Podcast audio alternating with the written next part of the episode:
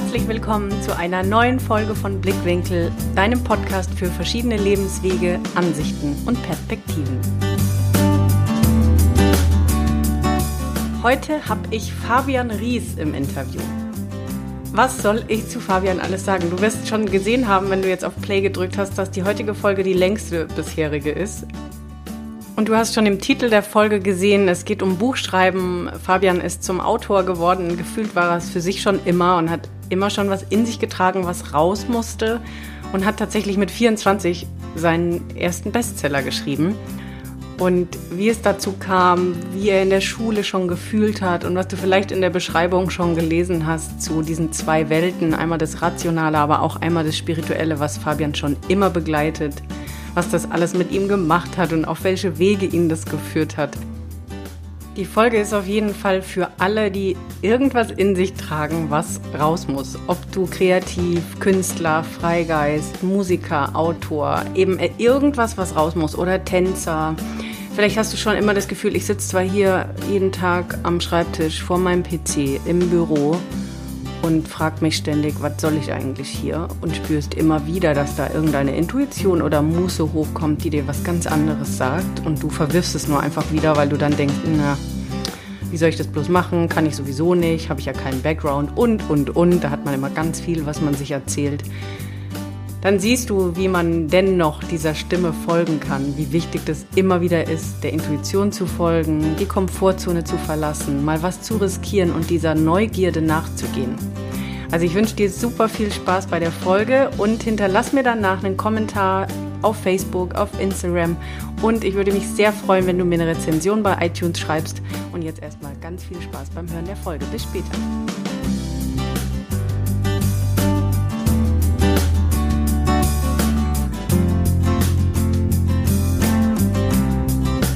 Schön, dass ich heute Fabian Ries bei mir habe im Interview. Ich freue mich wirklich sehr, heute ein Interview mit ihm zu führen. Manche kennen ihn auch unter Fabian Freigeist. Wie das dazu kommt, wird er aber gleich selbst erzählen. Und deshalb würde ich sagen, starten wir auch direkt rein. Fabian, stell dich bitte mal vor, wer du bist und was du gemacht hast bis zum heutigen Tage, wie du da hingekommen bist. Also erstmal vielen Dank, Tina, für deine Einladung. Freut mich riesig, bei deinem Podcast dabei sein zu dürfen. Ja, Dito, danke. ja, bei mir war es ein langer Weg von eigentlich einem ziemlich unsicheren Jungen mit Rechtschreibschwäche zum ähm, Autor und ähm, mit einem eigenen Verlag, den ich gegründet habe. Das ist so ein, also eine ganz lange Geschichte, da können wir auch ein bisschen tiefer reingehen.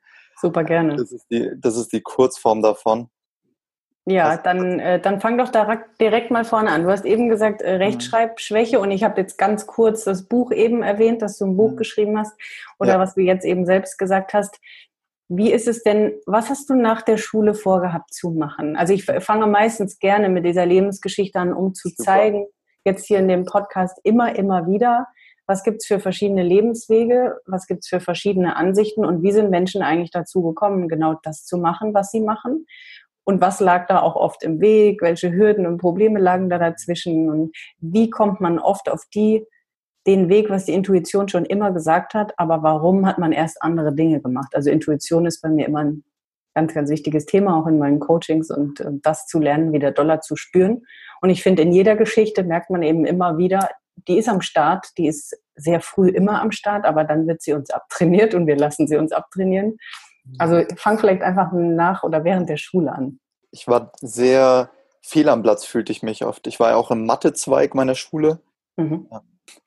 Da waren nur Typen bei uns und alle waren Techniker und super interessiert an Autos und Mo Motoren. Und ich, oh Gott, warum bin ich hier? Und ähm, die Frage konnte ich mir deswegen beantworten, weil eigentlich meine Mom mich so in diese Richtung mehr gebracht hat, gesagt hat, hey komm, Mathematik wird immer im Markt gebraucht, ähm, da macht es. Ich glaube, wenn ich jetzt mich komplett entscheiden hätte, dann wäre ich eher auf einen, auf einen sprachlichen Zweig gegangen. Mhm. Aber so war ich in Mathezweig und fühlte mich da irgendwie auch gar nicht, also nicht so richtig wohl und habe auch schlechte Noten in Mathe immer gehabt, aber irgendwie durchgekämpft. Und da habe ich dann schon langsam gemerkt, oh, ähm, du musst wirklich deine Verantwortung übernehmen für mhm. deine Entscheidungen, weil schlussendlich badest du es aus, wenn du dich unwohl fühlst. Und das hast du schon während der Schule gemerkt?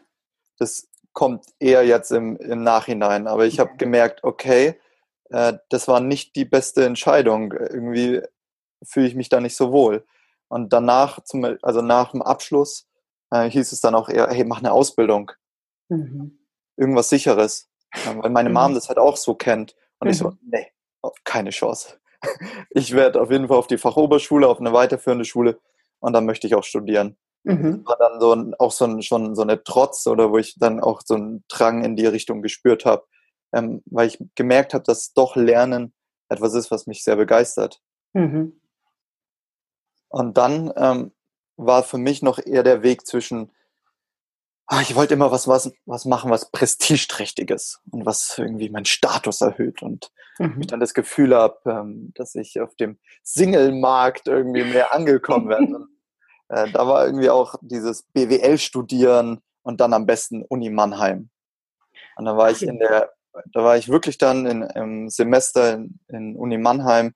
Ähm, kann man sich vorstellen, das ist ein wunderschönes Schloss, in dem die Exzellenz, äh, also eine Exzellenz-Uni drin ist. Man fühlt sich irgendwie wie Harry Potter beziehungsweise Hermine Granger weil man einfach nicht aus der Bibliothek kommt.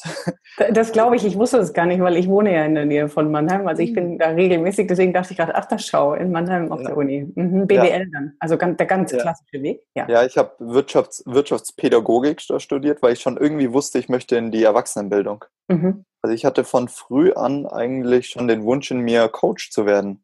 Mhm. Witzigerweise. Also ich hatte davon mal gelesen in einer ähm, Jobbezeichnung und dachte mir, wow, das ist ja echt klasse, mit Menschen zusammenzuarbeiten. Dachte mir mal, okay, wie werde ich das? Wie kriege ich das hin? Dann mhm. dachte ich, ja, okay, Wirtschaftspädagogik äh, an irgendeiner starken Uni, damit man das halt eben zeigen kann. Aber schlussendlich fühlte ich mich wieder sehr fehl am Platz, weil mhm. ganz viele meiner Studenten oder Kommilitonen wollten Lehrer werden. Und ich wollte das überhaupt nicht. Und dann war da so ein Druck da und ich ging in der Früh irgendwie in der Dunkelheit und kam in der Dunkelheit zurück in meine Studentenwohnung und dachte mir, oh, das, das kann es irgendwie nicht sein. Und habe dann auch wieder ähm, die bewusste Entscheidung getroffen, zu sagen, nee, weg von Prestige und weg von Status mhm. und bin dann nach Osnabrück in eine kleine Hochschule mhm. und habe hab dort Wirtschaftspsychologie studiert, weil mhm. eigentlich die Psychologie so toll ist und da konnte ich viel mehr Hausarbeiten schreiben, also konnte viel mehr schreiben und wieder kreieren und fühlte mich deutlich wohler. Mhm. Und da merkte ich dann schon mehr und mehr, umso weniger ich eigentlich das mache, was ähm, so von außen her total also gut angesehen wird, aber für mich eigentlich mehr passt, ja, das ist eigentlich für mich der Weg. Und äh, dadurch kam einfach mehr und mehr Selbstbewusstsein, so dass ich irgendwann mal auch sagen konnte, ah, okay, mein Praktikum mache ich dann natürlich nicht in einem großen Konzern, sondern mhm. bin nach Berlin in ein Startup mhm. und habe dort anderen geholfen, ähm, ihr Unternehmen aufzubauen. Und dort war ich dann plötzlich umgeben von Freigeistern, von Leuten, die mit dem Fahrrad nach Indien gefahren sind oder die Gründer vom Mammutmarsch, die irgendwie Dinge machen, wo ich sage, hey, was ist denn, also das ist ja der Hammer, was da für Lebenskonzepte es gibt. Und äh, Berlin generell ja so viele unterschiedliche Menschen, wo man sagt, total tätowierte oder so, die einfach super diese sich, sich so selbst entfalten und einfach genau das machen, was sie halt lieben. Mhm. Das hat mir dann sehr, sehr gut getan und bin dann irgendwie in diese ganze digitale Nomadenschiene und tu, was du liebst, ähm, reingekommen. Und das waren ganz neue Art von Gedanken, die ich halt von daheim oder von meinem, von meiner kleinen Stadt in der Nähe von Augsburg, in der ich mhm. aufgewachsen bin, mhm. überhaupt nicht gesehen habe. Hattest du das Gefühl, weil du das mit, also wer bei mir auf die Seite geht und meine Über mich-Seite liest, der sieht, dass ziemlich am Anfang steht, dass ich auf Freigeister stehe, unter anderem. Und deswegen mhm. ist es lustig, dass es äh, du dich als Freigeist oder auch das Buch so heißt. Mhm. Hast du schon während der Schule, während dem Aufwachsen, ja, vielleicht dann auch auf der Uni, ja. gemerkt, dass du unkonventionellere Ansätze hast oder Denkweisen oder dich anders fühlst als die Masse um dich rum? Also jetzt bestimmt nicht Außenseiter oder so, sondern dieses, ja. ach, irgendwie, ich würde es anders machen, ich denke es anders, ich denke es unkomplizierter, ich denke es freier, ähm, alternativer, wie auch immer. Hattest du das schon relativ früh? Spannende Frage Ich würde sagen schon ja, ähm, weil ich habe relativ früh angefangen, mich mit Meditation zu beschäftigen. Mhm. Also mit äh, 16 habe ich angefangen, äh, mich mit dem Thema zu beschäftigen. Da habe ich das Buch gelesen, Die Macht ihres Unterbewusstseins von Dr. Joseph Murphy. Und da mhm. steht drin, wenn du dein Unterbewusstsein verstehst und mit ihm arbeitest und mit guten Sachen fütterst, dann bist du erfolgreich und glücklich und bist geliebt. Und ich so, mhm. yes, das ist genau das, das will ich. Will ich. äh, da war ich halt noch sehr, ich war noch ein schmächtiger Junge ähm, und auch von der Körpergröße nicht so, also bin jetzt selber 1,78 und dann war ich in meinem Fußballverein Auswechselspieler, obwohl ich ja zum FC Bayern wollte. Also ich hatte das super nötig. Ähm, und habe dann gesagt, okay, ich mache das. Und da bin ich dann in Berührung mit Meditation gekommen. Und was sich dann halt in der Meditation, was sich dann durch das Denken verändert hat und was ich für Erfahrungen gemacht habe, die ich überhaupt nicht erklären konnte, bin ich sehr in dieses Spirituelle auch reingekommen. Mhm. Tolle sehr früh gelesen. Ähm, Neil Donald Walsh, Gespräche mit Gott. Mhm. Ganz viel mich mit dem beschäftigt, was von mein, mit meinen Freunden 0,0 Schnittmenge war. Mhm. Und das behielt ich dann immer für mich, habe ähm, für mich geschrieben, ich bin äh, jemand, der, wenn ich Sachen lese, ich mache mir Notizen, ganze, ganze Ordner gefüllt mit meinen Gedanken und hatte dann aber auch Probleme, ähm, die so wirklich zu teilen. Hm. Und hatte das dann immer sehr, sehr für mich äh, und wusste gar nicht, mit wem ich das, mit wem ich das teilen sollte. Und ich glaube, daraus ist auch bei mir der Drang entstanden, ähm, damit rauszukommen. Und hm. es irgendwie mit anderen zu teilen. Und da, dadurch kam auch ähm, schnell dann, dass ich meinen eigenen Blog starte und diese, diese Erfahrungen, die ich gemacht habe, irgendwie in Worte zu fassen. Und da war noch ganz viel Scham oder Unverständnis dahinter bei mir, mhm. weil ich mhm. einfach nicht wusste, was habe ich, was erlebe ich da gerade? Warum ist das so konträr zu, zu vielen äh, unserer ja, Ansichten? Also auch allein dieses, du bist nicht deine Gedanken, und wer denkt da eigentlich und diese Distanz zum Denker zu kreieren ähm, in so einem jungen Alter war mhm. schon für mich ähm, überwältigend, so dass ich auch viel getrunken habe, äh, viel Wasserpfeife, Hauptsache möglichst mit mit Gleichgesinnten zusammenkommen und ähm, nicht so da der Außenseiter sein. Also daher war mir diese Gemeinschaft und meine Brotherhood mit mhm. meinen Freunden äh, unglaublich wichtig. Ähm, und deswegen halt bin ich sehr dankbar für dieses, diese Zeit in Berlin, wo ich dann auch diese Brotherhood hatte, aber auch mit Leuten, die, ja, die sich mit Yoga beschäftigen, die sich mit Meditation beschäftigen und wo ich richtige Mentoren kennenlernen durfte. Und durch den Blog und das Buch etc. habe ich halt jetzt auch andere Kontakte, in denen es einfach schon fast normal ist, mhm. ja, diese, sich mit diesen Themen auseinanderzusetzen. Also überhaupt, also gar kein Problem so dass ich jetzt eher das Ding habe, dass ich sage, ich lebe in so einer Blase, wie komme ich da eigentlich wieder raus? Also wie kann ich wieder mit mehr Leuten kommunizieren und reden, die ähm, ja, die halt jetzt vielleicht nicht Eckart Tolle rauf und runter gelesen haben. Absolut, ich weiß total, was du meinst, ja, ja, völlig. Vor allem kann ich mir schon vorstellen, mit 16, ich meine, A, als Junge, auch wenn das ein bisschen nach Klischee klingt, aber als Junge mit 16, ich glaube, fast anstrengender und komplizierter kann es fast nicht sein. Und in der Zeit dann auch noch mit Meditation irgendwie in Berührung zu kommen und plötzlich mit, da gibt es noch was ganz anderes als das, was mir gerade in der Schule drumherum passiert. Mhm. Das ist, sind ja auch irgendwie zwei Extreme, die da aufeinandertreffen. Mhm. Ja. Und da den Weg zu gehen, den du dann gegangen bist, finde ich schon die hätte nichts Besseres passieren können. Wenn man das natürlich wieder aus dem spirituellen Weg sieht, dann hat es ja auch alles so kommen sollen. Aber wenn du sagst, die Psychologie, die hat dich schon immer interessiert und die kam ja dann in Osnabrück dazu, bevor du nach Berlin gegangen bist, hat die dich noch in irgendeiner Weise begleitet oder hast du das Gefühl, das alles hat nur dazu führen müssen, dass du dann sagst, so, ich habe jetzt irgendwie in den letzten 10 oder 20 Jahren so viel in mir angesammelt und daraus muss ich jetzt was machen. Wie viel hat da die Psychologie noch eine Rolle gespielt? Also ich habe stets den Glaubenssatz, dass ich noch nicht genug weiß. Mhm. Also daher ist es noch dieses, okay, ich möchte noch mehr lernen, ich möchte noch mehr wissen. Und da, da war ich noch in dieser Phase noch mehr Unklarheit. Ähm, was, wie läuft es ab mit dem Denken? Woher kommen Gedanken? Äh, mhm. was macht man mit denen? Wie kann man mit denen herumspielen? Ähm, wie sehr wirken die auf unser Leben aus? Ich habe mir all das erhofft, auch von der Psychologie, vom Studium.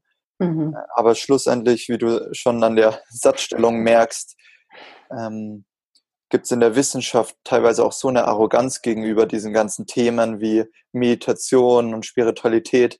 Also, dass ich glaube, dass wir da in einer ganz spannenden Phase sind, in mhm. der jetzt eigentlich immer mehr äh, Forschung auch in Mindfulness geht, also die bewusste, also die, die Verbindung von dir und deinen Gedanken. Und äh, mein Psychologiestudium war irgendwie so Fluch und Segen zugleich. Zum Teil mhm. habe ich ganz viel Neues gelernt, ähm, auch gelernt, Dinge noch viel stärker zu hinterfragen. Ähm, auch super gelernt zu schreiben, weil man einfach fehlerfrei sein muss. Und da mhm. konnte ich irgendwie mein, also meine Schreibfähigkeit weiter ausbauen. Aber zum anderen ist so, so, so eine Stimmung von alles, was nicht, nicht mit Zahlen belegbar ist, ist einfach Wischiwaschi und Mumbitz.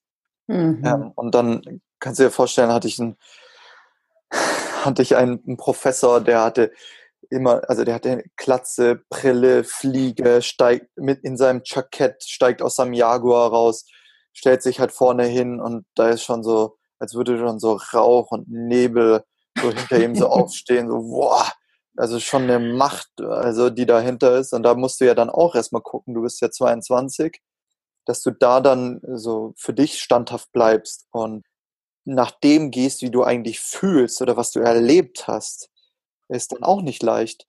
Und so äh, fühlte ich mich immer so hin und her, so zwischen Welten, wo ich sage, äh, dem, was ich erlebe und wo ich sage, da ist auch irgendwie Erfahrung oder wo ich spüre oder wenn ich Bücher lese, spirituelle Bücher und diese Schönheit der Sätze, die mir da so mhm. entgegenkommen, ich so, wow, das ist der Hammer und ich spüre diese Wahrheit und yes und wow und toll. Ähm, und dann dieses, aber ist es empirisch belegbar? Mhm. Mhm. Also überhaupt nichts mit dieser, mit dieser Schönheit. Und das, wir hatten mal wirklich eine Phase oder eine, lebten mal in einem Zeitalter, wo diese ähm, Schönheit ein Ausdruck von Wahrheit wirklich galt. Also wo mhm. wirklich diese, es galt, umso schöner es ist, umso wahrer ist es von der Philosophie her. Ähm, und das, da sind wir sehr weggekommen durch unser rationales Denken. Mhm, total. Ähm, und mit diesen beiden Welten, die fand ich am Anfang unvereinbar und jetzt liebe ich es damit eigentlich mehr zu spielen. Also jetzt finde ich es eigentlich toll, zwei Sprachen sprechen zu können. Ähm, mhm. Würde ich sagen, die der Psychologie, wo ich sage, okay, da, das sehr, äh, je nachdem, wie dein Umfeld ist oder ich kann, ich kann Studien lesen etc., aber auch ich kann dieses Schöngeistige und dieses Liebevolle und dieses Weite und Grenzenlose und äh, du bist der Beobachter des Universums. So diese, einfach diese Sätze heraushauen, die einfach so schön und so kraftvoll sind, ähm, ohne mir dabei Gedanken zu machen, die jetzt alle beweisen zu müssen. Total gut, total gut. Und bevor wir nach Berlin gehen und wie es danach weiterging, noch eine Sache, weil ich glaube, die ist echt entscheidend, wenn man dich so reden hört. Was, also vielleicht weißt du es auch nicht mehr, aber wie bist du, warum bist du auf dieses Buch gestoßen mit 16? Also warst du für mhm. dich gefühlt irgendwie auf der Suche nach etwas? Mhm. Hast du es empfohlen bekommen, in die Hand gedrückt, geschenkt bekommen? Wie bist du? Weil das hat für mich Gefühl von der Geschichte, wie ich sie bisher höre, ja einen ganz großen Wandel vollzogen. Ne? Mhm. Das war cool. Der Shift irgendwie. Aber wie bist du an das, auf das Buch mhm. gekommen? Oh, dann nehme ich dich gerne mit. Die Vorgeschichte dazu ist, ähm, wenn ich an meine Eltern denke, dann sehe ich mhm. die beiden lesen und mit einem Tee daneben und das ist einfach schön. Also ich habe eine total tolle Einstellung zum Lesen und mag das auch sehr gerne. Ähm, wieder ein großes Paradoxum eigentlich zu dem, dass ich mehr so der Sportler bin und auch gerne Kampfsportarten machten und mhm. unglaublich engagiert beim Fußball war. Mhm. Da liebe ich aber trotzdem das Lesen und am Anfang waren es halt ganz viele Bücher wie äh, Harry Potter, also total durchgesuchtet in die Richtung. Mhm. Ähm, und ich bin oft mit meinem Dad in die Bücherei gegangen und dann haben wir uns einen ganzen Stapel von Büchern genommen. Ich hatte ganz viel Karl May und alle möglichen Sachen. Ich habe die innerhalb von zwei Wochen dann gelesen. Mhm. Irgendwann mal fand ich ein Buch über Judo.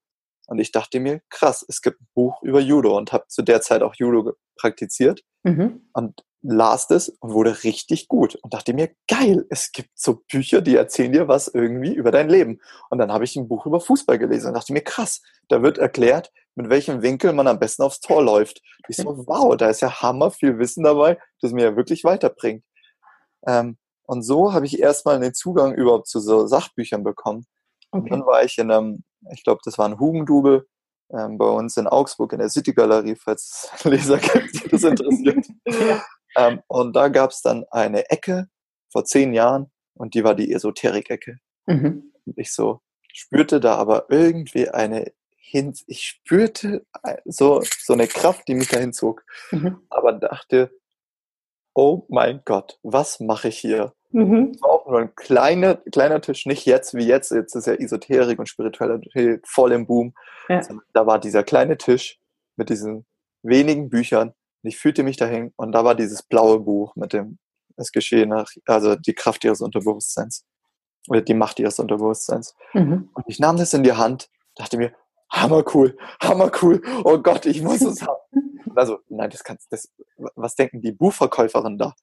Und dann lege ich es wieder hin, umkreise es wieder. Das ging ungefähr 20 nee. Minuten lang, Ach, wie ich, weil ich so hin und her gerissen war. Ich kam mir vor wie ein kleiner Junge, der zum ersten Mal Kondome kauft. Wirklich so in die Richtung, so, oh mein Gott. Und schlussendlich habe ich es einfach gemacht. Und das war ein riesen, im Nachhinein, was das für ein riesen Wendepunkt in meinem Leben darstellte, dieses Voll. Buch.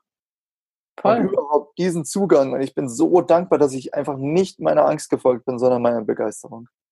Weil ich spürt, egal was, und ich fühle mich oft im Leben einfach getragen. Und ich sage, wow, ähm, im Nachhinein macht Sachen so viel Sinn.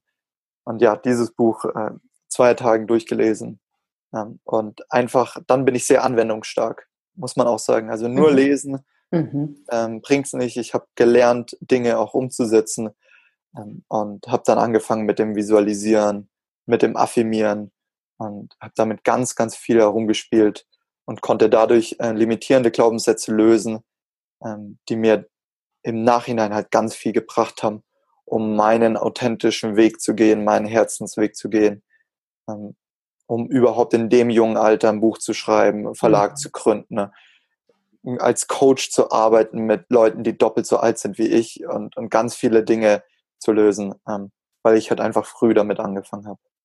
Genial, ja. wirklich ganz, ganz, ganz toll. Also ich, schon als ich es gelesen habe ne, auf deiner Seite oder mhm. über die Kanäle, die man findet, denkt man schon, oh ja, ich glaube, Fabian hat eine Menge zu erzählen. Aber es ist mhm. auch so eine schöne Geschichte, dass das so früh zu dir gekommen ist und du mhm. es gefunden hast und dem dann trotzdem gefolgt bist, äh, e, egal was auf dem Weg lag, weil wie du sagst, du bist ja auch dann erstmal den klassischen Weg gegangen oder hast es mhm. zumindest versucht, aber du hast immer wieder gemerkt, hier bin ich falsch. Ne? Und das ist mit Sicherheit auch ein Appell, sowohl an deine Kunden als auch an meine, aber eben jetzt auch an den Zuhörer, viel mehr, viel mehr der Intuition zu folgen und viel mehr dieser ganze Lärm, der von außen ständig auf einen einprasselt, nicht versuchen, damit zu leben, sondern zu akzeptieren, dass wenn man das nicht gut findet, dass man eben dann auch tatsächlich anders handelt, ja.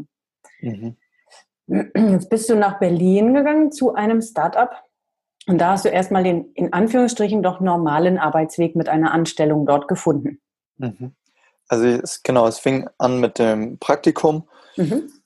ähm, und merkte, wow, das also ist irgendwie total mein Ding mit dem Bloggen und ähm, anderen Menschen irgendwie da weiterhelfen. Und ich hatte immer noch diesen Wunsch, Coach zu werden. Mhm. Und fragte ja immer noch nach, was soll ich tun? Dann hieß es sowas wie, gründe ein Unternehmen und, und, und äh, du musst erstmal was Krasses machen, damit äh, Leute dir halt zuhören und du überhaupt ähm, ja, diesen Expertenstatus hattest. Und bin halt eben bei denen erstmal eingestiegen und merkte schon mehr und mehr, dass mir diese Freiheit unglaublich wichtig ist. Mhm. Und da habe ich gesehen, dass es irgendwie möglich ist. Mhm. Ich hatte Vorbilder und die dann auch Freunde wurden, ähm, die einfach wirklich fünf Stunden in der Woche für ihr Unternehmen gearbeitet haben und mhm. sonst hat es gereicht. Und dann haben die tolle Sachen gemacht in der Restzeit. Wie ich gesagt habe, die konnten sich weiterbilden, die konnten unglaublich viel lesen. Mhm. Und dann dachte ich mir, wow, das ist so toll und ich liebe persönliche Weiterentwicklung. Und ich möchte ähm, irgendwas finden, damit ich in meinen Tag selber gestalten kann, um dann weiter zu meditieren um weiter zu lesen, um weiter zu schreiben, weil das sind alles Dinge, die mir einfach wichtig sind. Und mhm. diese Anker verteidige ich im, ähm, irgendwie in meinem Alltag. Also war schon ähm, dieser, diese Vorstellung, diese Vision, irgendeinen Job zu haben, in dem ich einfach meine Morgenroutine auf jeden Fall drin haben kann. Ähm, ja. ja, das war, das war eine wichtige, wichtige Entscheidung für mich. Und so ähm, kam ich dann eigentlich zu meinem ersten richtigen Job, war bei Palio 360. Mhm. Ähm, das ist ein größter Blog in Deutschland, Magazin über gesunde Ernährung mhm. und Lebensweisen. Also da habe ich auch wieder angefangen, eigentlich Persönlichkeitsentwicklung mit meinem Arbeit zu, ver äh, zu verbinden. Und ich habe Arbeit auch nie da gesehen, um Geld zu verdienen, sondern eigentlich immer nur um Wissen zu erlangen. Also das ist für mich immer Arbeit. Für mich ist Arbeit nicht ähm, genau das, dieser klassische Geldverdienen, sondern Wissen, Wissen, Wissen. Wachsen, wachsen, wachsen. Das ist. Das ist mhm. genau das Wichtigste. Und ähm, ja, wie es der Zufall so wollte oder eben auch nicht, waren das halt auch digitale Nomaden. Also mhm. haben wir uns teilweise auf Mallorca getroffen, in Berlin, in München und irgendwann mal halt dann in Chiang Mai in Thailand. Und da fing dann eigentlich nochmal so eine riesene Befreiung für mich an. Diese Reise 2016 ähm, in, in Asien, die hat für mich ganz viel dann nochmal getan. Ähm, so auch von der äußerlichen Befreiung. Weg vom Umfeld, mhm. weg von allen starren Dingen, was in Deutschland ist, weg von diesem Tempo in Deutschland zu, ich bin jetzt komplett ohne Wohnung, ohne alles in Asien ähm, und arbeite da erstmal für Palio 360. Mhm. Dann relativ schnell kam ich zum Schluss, das ist meine große Chance. Ich möchte ein Buch schreiben. Ähm, ich bin total unabhängig. Ich brauche wenig Geld. Mhm. In Thailand muss man wenig zahlen. Also kündige und schreibe ein Buch. Und so kam dann, ähm, ja, so habe ich dann angefangen, an meinem Werk zu schreiben. Und Chiang Mai deshalb, weil du ja jetzt gerade sagtest, du hattest Mentoren und Coaches, von denen du eben auch lernen wolltest oder die dir mhm. weiter auch geholfen hast. Bist du deshalb nach Chiang Mai oder wie bist du dann? Warum bist du nach Chiang Mai? Nee, die haben einfach Bock gehabt, da zu arbeiten mhm. und zu sein. Und die waren dann, waren dann eher auf dem Weg so nach Neuseeland. Und dann hieß es eher so, hey, äh, im Dezember irgendwann mal, hey, haben wir nicht Lust, irgendwie im Januar nach Chiang Mai zu gehen? Mhm. Und ich so, okay. Äh, wie, äh, ja, okay. ja, ja, ja, so, oh, oh, ja, alles klar. Ähm, irgendwie hatte ich mich lange nicht so getraut, ins Ausland zu gehen. Okay. Äh, ich glaube einfach noch wegen diesem, weil ich so sehr mit meinen Mitmenschen und in meinem, in meinem Freundeskreis halt sein wollte. Mhm. Und dann habe ich gesagt, okay, das nehme ich jetzt zum Anreiz, da mal durchzustarten. Genau, und dann war ich in Asien. Und bevor wir nach Asien gehen, weil das ist ja jetzt tatsächlich gerade nur zwei Jahre her, ne? schon Wahnsinn, was in so zwei Jahren so passieren kann. Aber dazu ja. kommen wir noch. Ähm, weil du das jetzt noch mit dem Umfeld nochmal gesagt hast und auch vorhin ja. das erwähnt hast, so nach dem Motto, ich will kein Außenseiter sein, deswegen habe ich meinen Brotherhood mhm. da überall. Aber hattest du umgekehrt, weil das kommt ja doch bei vielen Menschen immer und immer wieder mal das Gefühl, ich bin im falschen Umfeld oder mein Umfeld hält mich zurück oder ähm, da sind so viele Zweifel und Ängste und also dieses klassische Thema Umfeld, was einen zurückhält oder einem das mhm. Falsche mhm. entgegenbringt. Mhm, mhm. Also ich denke, für mich war immer mein, mein Freundeskreis oder mein Umfeld das Allerwichtigste. Und ich mhm. glaube auch an den Satz, zeig mir die fünf Menschen, mit denen du am meisten Zeit verbringst und ich zeige dir deine Zukunft. Ja. Unglaublich machtvoll. Im Nachhinein sage ich, einer der wahrsten Dinge, die ich die ich so gehört habe. Mhm. Und ich habe sehr großes Glück, dass ich so eine Kommunikationsstärke habe und einfach irgendwie ein lebenslustiger Typ bin. Das habe ich alles aber auch von meinen Eltern oder sonstiges so mitgenommen, ähm, sodass mir leicht fällt, Freundschaften zu schließen. Mhm. Daher ähm, hatte ich in der Richtung eigentlich immer sehr viel Glück. Man sagt auch von meinem Freundeskreis im, im, im Mathezweig, die anders, die teilweise anders jetzt sind wie ich und jetzt schon seit x Jahren mit ihren Freundinnen zusammen sind und zusammenleben und in einem, in einem großen Konzern sind und 9 to 5 arbeiten, aber trotzdem unglaublich herzliche, tolle Menschen, so dass ich da sehr gesegnet bin und das zieht sich eigentlich durch mein Leben, ähm, auch in meinem in, dem, in meinem Psychologiestudium noch mit Leuten, wo ich sage, einfach tolle Leute. Daher ähm, bin ich da sehr dankbar, dass ich diese Leute hatte. Aber in den letzten Jahren hat sich das einfach nochmal auf ein ganz anderes Niveau gehoben, wo ich sage, wow, mit so vielen tollen Unternehmern oder auch mit meiner Freundin jetzt, wo ich sage, das ist unfassbar, was das für Auswirkungen hat, mhm. wenn du, ähm, wenn du wirklich Gleichgesinnte hast. Nicht nur herzlich, sondern auch mental und von ihrer Lebenseinstellung und von ihren Werten und von ihren Zielen, dass das auch noch passt. Ein, ein unglaublicher Boost in deinem Leben. Also, Absolut. Also, ja. ja. Vor allem, wenn man sowieso da schon sehr mit sich selbst verbunden ist und auch weiß, auf welchem Weg man ist und dass man da richtig ist. Aber ich, und, und so wie du auch, und da, das geht mir genauso mit diesem letztendlich schon immer glücklich durchs Leben gelaufen ne, und seinen Weg mhm. gegangen und auch äh, ein schönes Umfeld. Aber wenn man dann auf genau solche Menschen noch trifft und auf dem Herzensweg ist, was man dann so für eine unendliche Dankbarkeit und so Glückseligkeit ja. tief spürt, wo ja. man manchmal gar nicht weiß, wohin mit all dem Glück, weil es sich so ja. schön anfühlt. Also das ist äh, grandios. grandios also bei, bei mir, ich möchte schon dazu sagen, es war dieses raus aus dem eigenen Schatten. Also deswegen auch das Buch geschrieben und durch das Buch, weil ich mich da so zeige und durch den Blog, weil ich mich da so stark zeige, kann ich die Menschen anziehen, die äh, mit mir auf einer Wellenlänge sind. Ja. Also das muss man auch sagen, es ist teilweise, also viel mehr erst zeigen und dann kommst du auf die Leute, die halt passen. Ja. Ähm, das ist noch, glaube ich, ganz wichtig zu sagen und das ist halt einfach, meine Freundin habe ich durch mein Buch kennengelernt. Mhm. Also wir waren auf einem Unternehmertreffen, einfach ja. weil ich sage, okay, da möchte ich, ich möchte da die Leute kennenlernen und dann war ich gerade so am Ende von meinem Buch mhm. geschrieben und sie war einer der ersten, die das auch gelesen hat und einfach mega begeistert war und so fing das halt dann an. Ähm, und das war auch ein Riesenwunsch von mir, warum ich dann meine Texte natürlich auch veröffentlichen wollte oder so. Oder ich habe ne, ich hab einen Text über äh, Tantra veröffentlicht. Mhm. Meine erste Tantra-Massage, also richtig intime Sachen, wo ich ganz verletzbar bin und mhm. das einfach teile. Und was hat das? Schlussendlich bin ich dadurch in ein Unternehmen auch gekommen, das war mein zweites, mhm. wo ich gearbeitet habe bei Beducated mhm. und unglaublich viel über Sexualität und so gelernt habe. Mhm. Nur durch den Artikel habe ich dann eigentlich wieder die Gründer von Beducated kennengelernt, die jetzt tolle Freunde in München auch sind, ja. mit denen ich mich umgebe und so unglaublich viel gelernt habe. Aber hätte ich das nicht veröffentlicht, dann wäre ich wahrscheinlich nie in diesem Unternehmen gelandet. Und da zeigt sich wieder, du musst unbequeme Dinge tun, einfach die dir unbe die, die, wo du einfach sagst, du bist außerhalb der Komfortzone, total. Und äh, dieser, dieser Moment, als ich mit meinen Freunden aus der Heimat beim Italiener saß und ich hatte eine Woche davor meine Tantra-Artikel veröffentlicht, einfach köstlich, weil wir natürlich sofort auf das Thema gestiegen sind. Und Klar. dann habe ich, warte mal, was hast du da gemacht? Und dann habe ich aber gemerkt, eigentlich wie bei anderen viel mehr dann die Scham saß, als zum Beispiel bei mir. Und wie, ähm, und wie, wie, wie alles eigentlich so funktioniert, wenn man mit den Leuten redet und es überhaupt kein Problem ist. Und ich habe einfach gelernt, ähm, gegen den Strom zu schwimmen und zu sehen, wie viel einfach alles einfach nur auf Kultur gebaut ist und überhaupt nicht natürlich. Was toll auch geholfen hat, ist, sich vegan zu ernähren. Mhm. Unfass also ganz stark. Da, da bist du ja plötzlich totaler Außenseiter. Großartig, kann ich jedem empfehlen.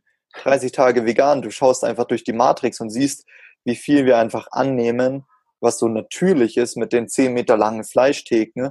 Ähm, und dann machst du plötzlich mal was komplett Gegenteiliges und darfst mal wirklich für deine Überzeugungen stehen. Wundervoll. Mhm. Und, und, so habe ich immer gesellschaftliche Experimente gemacht, ähm, die mich ein bisschen, also so kontrolliert zum Außenseite machen. Oder ich habe mir in, in Studienzeit ein sehr teures Fahrrad gekauft. Mhm. Unglaublich also so einen goldenen Beach Cruiser von Elektra, weil ich einfach gesagt habe, ein geiles Fahrrad, ich will das, ich finde das toll und will. Aber was denken andere Leute? Oh Gott, du kannst ja nicht als Student, weißt du, wo diese Stimmung ist von, wir können uns alle nichts leisten, wir ernähren uns nur von Haferflocken. ja, da habe ich gesagt, kein Bock, ich will das nicht, ich will nicht ja. so in den Mindset reinkommen. Ja. Und habe mir dieses ganz teure Fahrrad geholt ähm, und bin dann rumgecruised und dachte auch am Anfang, jeder schaut mich an. Das ist so voll unangenehm. Oh mein Gott, so unangenehm. Aber dann lernst du einfach auch zum Beispiel, dir diese Besitztümer zu gönnen oder äh, einfach dann zu deinen Gedanken zu beobachten, was da eigentlich in dir abgeht, was du für Programmierungen hast. Ähm, ja, und äh, schlussendlich, du überlebst halt alles und wirst immer mutiger und mutiger und mutiger und, und denkst dir, cool, äh, du hast plötzlich einfach mal Entscheidungsfreiheit, was du eigentlich mit deinem Leben machen möchtest und bist eigentlich nicht nur gesellschaftlich ähm, von, ja, gedrängt in eine Richtung. Ach, total. Und das ist, ja, und dann passt ja auch wieder das Wort Freigeist. Genau das, mhm. was man langsam versteht, und das ist ja mit Sicherheit mitunter ein Großteil deiner Arbeit, mhm. wie frei wir sind mit Gedanken und Handeln, wenn wir es nur mal annehmen und verstehen. Ne? Ja, wir sind einfach komplett programmiert und ein absolutes Abbild unserer Gesellschaft. Mhm. Und ähm, da rauszutreten oder das äh, zu akzeptieren, ähm, zu beobachten und dann gegenteilig zu handeln. Das ist so, das ist ja. eigentlich der Weg, der natürlich am Anfang unglaublich unangenehm ist, und, äh, aber für mich die größten Früchte bringt. Völlig. Also da, und das sind dann so, ähm, wenn man sich mit Persönlichkeitsentwicklung befasst, so ausgelutschte Sätze. Ne? Aber dieses mit dem Veränderung findet nur außerhalb der Komfortzone statt, das was du eben eben gesagt hast. Aber genau das ist es halt. Ja. Genau, ja, richtig. Genau das ist es. Ja. Und schlussendlich ist es auch immer nur die Handlung selbst. Ja, richtig, ja. genau. Nicht die nur denken und wissen, sondern auch machen. Genau, die ist einfach die Brücke zur, zur Realität. Und wenn man auch nur im Kopf bleibt und da die allerschönsten Gedanken der, der Welt hat, dann wird es dein Umfeld, dein Außen auch nicht krass verändern. So ist es ja. ja. So, jetzt hüpfen wir nach Asien und dann hast du hm. begonnen, dein Buch zu schreiben. Hm. Weil du das schon, du hast ja vorhin immer so durchklingen lassen du hattest so viel in dir und das musste irgendwie raus und du hast so langsam den Weg gefunden, wie man auch nach außen gehen kann. Und dann hast du gesagt, so jetzt kündige ich da, jetzt ist günstige Lebensbedingungen, jetzt starte ich dieses Buch zu schreiben. Und ja. dann? Ja, ja. Ich glaube, was da noch wichtig ist, ist ein Schlüssel, ähm, Schlüsselmoment in mhm. Berlin. Man stellt sich vor, ich bin da nach dem Studium nicht mehr in einer Institution, es ist grau, es ist Winter, Berlin, wie wir es lieben. Ähm, ich fühle mich einsam zum ersten Mal in meinem Leben, weil ich sage, hey, ich bin plötzlich angemeldet in einem Fitnessstudio, nicht in einem Fußballverein, wo ich normalerweise ja im Fußballverein ja immer unter Menschen, unter einem Team bin. Mhm. Fitness ja eher was, was man alleine macht. Mhm. Plötzlich nicht mehr in einem Studium. Und ich arbeite bei einem Unternehmen, das nur online eigentlich agiert, also auch kein Team. In der WG, wo ich sage, okay, passt schon, aber eigentlich auch nicht so richtig. Und zum ersten Mal so, what? Hm. Oh Gott, jetzt verstehe ich erstmal, was das bedeutet, wenn man sich nicht 100 Prozent die ganze Zeit irgendwie mit, mit Leuten umgeben ist. Mhm. Oder ich habe dann auch in Friedenau gewohnt, weil ich mir Kreuzberg nicht zugetraut hatte mhm. und war dann habe dann eine Dreiviertelstunde gebraucht, um mit, mit Leuten zu treffen, um ein Bier zu trinken. Da hatte ich so, what, irgendwie total komisch alles. Und da kam dann einfach mehr und mehr so ein Pain und ich dachte mir, okay, okay, okay, okay, okay. Was mache ich hier? Was mache ich hier? Nimm mir wieder einen Stift und Papier und sag, okay, Fabian, wenn alles egal wäre, wenn dir egal wäre, Geld, Status, Liebe, Freunde, wenn dir einfach alles egal wäre, was möchtest du unbedingt machen? Mhm. Dabei kam bei mir raus, ich möchte ein Buch schreiben. Mhm. Und dann dachte ich mir, okay, ich möchte unbedingt ein Buch schreiben, bevor ich sterbe, aber ich weiß einfach nicht, wann ich sterbe. Und dann war das so tief in mir drin und dann dachte ich, gut, ist das jetzt nur Träumerei oder meine ich das wirklich ernst? Und habe neben meinem Job, bin wirklich um 5.30 Uhr aufgestanden und habe angefangen, Roman zu schreiben. Hm. Und habe dann 5.30 Uhr bis, weiß nicht, bis 7 oder 8 geschrieben und habe dann gearbeitet. Mhm. Habe das total unterschätzt, was das eigentlich bedeutet für eine Arbeit und Schlafentzug. Habe natürlich gedacht, hey, ich kann ganz normal trainieren ähm, oder, oder teilweise mich mit Leuten am Abend treffen und fing an, mehr zu essen und sonstiges.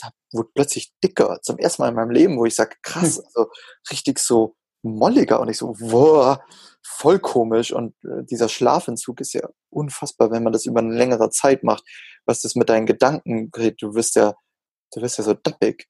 Also ich hatte da mal so eine Situation, da habe ich, da wollte ich testen, ob das Wasser heiß genug ist und wollte meinen Finger reintun und äh, meine Mitbewohner meinte, du, wenn das Wasser kocht, dann ist es warm genug.